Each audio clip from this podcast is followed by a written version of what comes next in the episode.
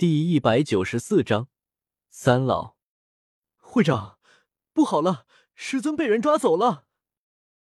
加马城炼药师工会内，慌张跑来的柳灵衣衫不整，嘴角还有血迹没擦干净，狼狈不堪。若是在平时，他是绝对无法接受自己是这个模样的。但此时，他已经来不及在意这些细枝末节。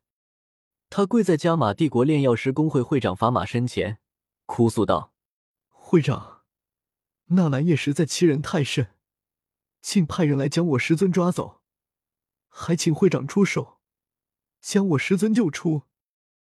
法玛年龄极大，脸庞宛如干枯的树皮，褶皱极多，眼神也浑浊无力，好似随时就会老死。可没有人敢轻视这个好似风一吹就会倒下的老人。不仅因为他无限接近于六品炼药师，是仅次于古河的强大炼药师。更因为他的辈分实在太大了，整个加玛炼药界，不知多少炼药师受过他的指点，就连古河，在年轻时也受过他的指点。面对这位老者，他也得主动行礼，称呼一声老师。法马靠在一张大椅子上，身下垫有厚厚的毯子，他微眯着眼睛，听着柳林焦急的呼喊，却没有太大反应，好似迷迷糊糊睡着了。待一旁的人提醒了声，他才好像惊醒过来，轻声说道：“柳林，事情老夫已经知道了，这事我一定会帮你们师徒的。”柳林满脸兴奋，还待说什么，一旁却有一个老头示意他退下，说道：“老师还要和长老们商讨对策，柳灵，你先下去吧。”柳灵皱了皱眉，却也不敢多说什么。朝法玛作揖道谢后，退了出去。而这老头，也就是法玛的弟子，同时也是一名五品炼药师，炼药师工会的元老，隐隐内定的下一任会长，名叫戴托。老师，您不想救古河先生吗？戴托作为法玛的弟子，对法玛极为熟悉，看着刚才法玛的反应，隐隐猜出了他的想法。法玛点点头。又摇摇头，声音沙哑的说道：“戴托，纳兰叶和古河之间并没有矛盾和仇怨，他为何会突然抓走古河？此事很复杂啊。”戴托点点头，他虽然是法玛的弟子，但一点也不年轻，也是一个白发苍苍的老头，活得久，他自然也一眼看出此事并不简单。只是，老师。难道我们就这样干看着？至少不能胡乱出手。法玛叹息一声，悠悠说道：“戴托，旁人以为炼药师高贵，以为炼药师工会势力强大，可我们自己还不知道吗？云岚宗、皇室三大家族，这些大势力哪家没有自己的炼药师传承体系？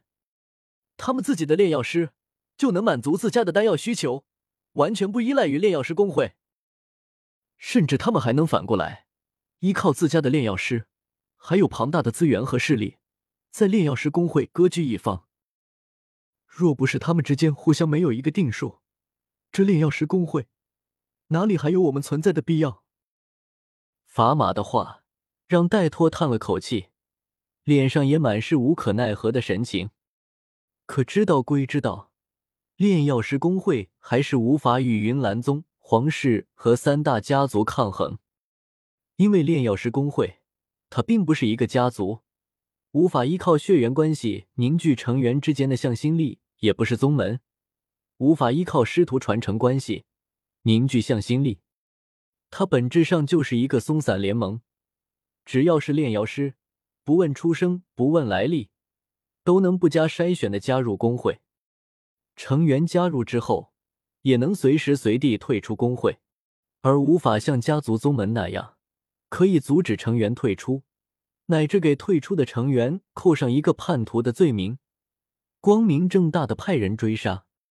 关系松散，导致炼药师工会山头林立，人心复杂，力量分散，就好像一个臃肿的胖子如何与云岚宗、加马皇室三大家族抗衡。只是古河毕竟是我们炼药师工会的人，老夫先去找嘉刑天，看看他怎么说。砝码太过苍老，所以先前没有反应过来，嘉刑天却反应了过来，只是他并没有出手阻拦，而是就这么远远看着，放任灵影将古河抓走。祖爷爷，你说纳兰叶抓走古河，是想做什么呢？妖夜一袭白色公主裙，站在嘉刑天身边，看着远处天边已经消失不见的人影，皱着眉头问道。嘉刑天摇摇头。说道：“纳兰家这小子有些古怪，区区斗师，老夫还真不知道他想做什么。难不成是想将古河抓在手中？可以古河的性子，这般强硬手段，古河可不会屈服，乖乖给他炼丹的。”妖夜眉头皱得更紧，却也还是想不明白，干脆一挑眉，带着几丝笑意说道：“祖爷爷，不管他想做什么，将古河给抓走。”可是捅了马蜂窝了。炼药师公会还有那些受过古河恩惠的人不会坐视不管的，而云岚宗他们总不会乐意看见唯一的六品炼药师被监察左部抓在手中吧？说着，妖夜嘴角微微翘起，露出两个可爱的小酒窝。很快就有女仆来禀报，说法玛求见嘉刑天。两人当即从城堡顶部下来。来到一座宫殿内，法玛和戴托已经等在这里，莫林在一旁陪同。嘉行天上前，与法玛对于此事的看法做了一番交谈。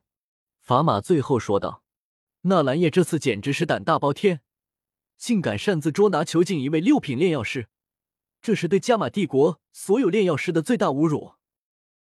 老太上一定要好好惩罚纳兰叶一次，让他记住教训，炼药师不可轻辱。”嘉刑天不置可否，这是你们炼药师的事，却想让皇室先出头，他可没那么傻，怎么也得让炼药师工会冲在最前面。会长，我已经传信给云岚宗，且听听云山的看法吧。宫殿内一时安静下来，所有人都在等待云岚宗的态度。如果云岚宗也愿意出面。和云岚宗、加玛皇室、加玛炼药师工会三方之力，此事可谓十拿九稳。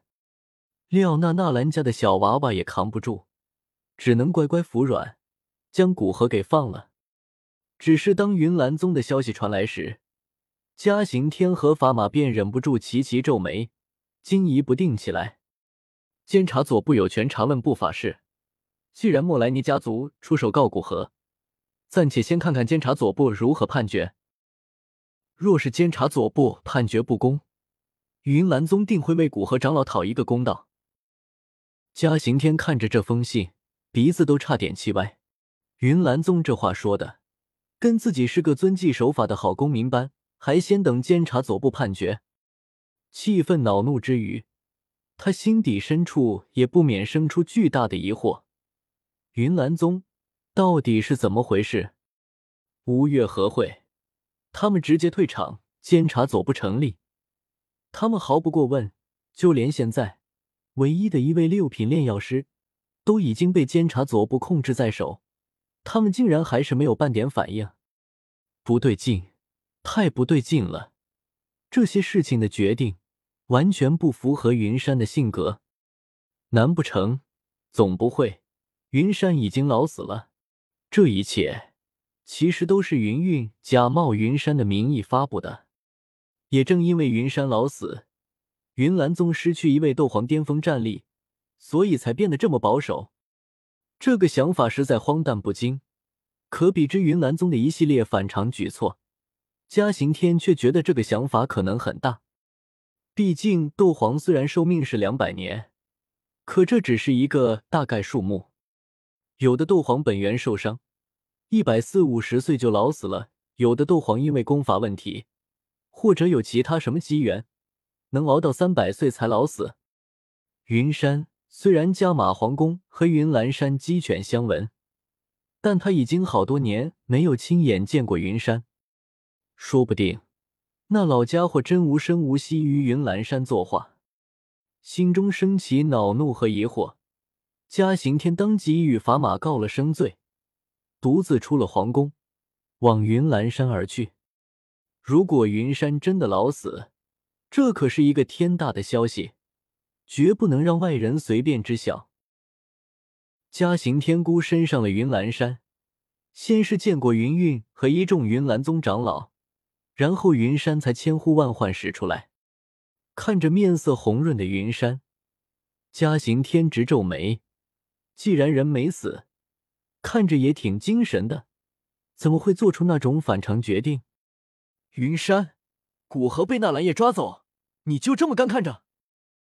嘉刑天，老夫不是已经说过了，且先看看纳兰叶究竟要做什么，再出手不迟。云山入座，摇着头悠悠说道：“实则，他想等的是看看纳兰叶是否会和五护法合作。若是纳兰叶和五护法搅和到了一起，那就万事皆休。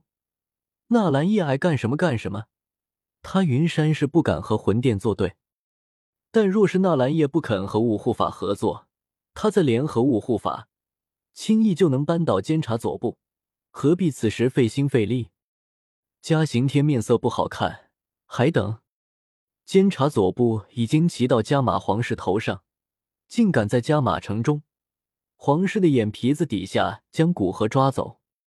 如今炼药师工会找上门来，皇室要是不能处理好，恐怕国内大小势力就真的都投监察左部了，以后谁还理会皇室的命令？他皱着眉头，只打量着云山，渐渐意识到不对。监察左部做大，于云岚宗并无利好，云山没理由放任。可云山偏偏就放任了，他肯定知道些秘密。也正是因为这些秘密，云山才会做出这种反常决定。他当即开始旁敲侧击。试图打探清楚缘由，可云山也是个老不死，说话滴水不漏，他哪里问得出来？总之问来问去，云山就一句话：等一等，再等一等。嘉刑天面色阴晴不定，心中的狐疑也愈发高涨。云山要等到，肯定不会是监察左部的判决，那他究竟在等什么东西？嘉行天盯着云山良久，云山则自顾自喝茶，好似什么都不知道。既然你要等，也罢，老夫便陪你一起等。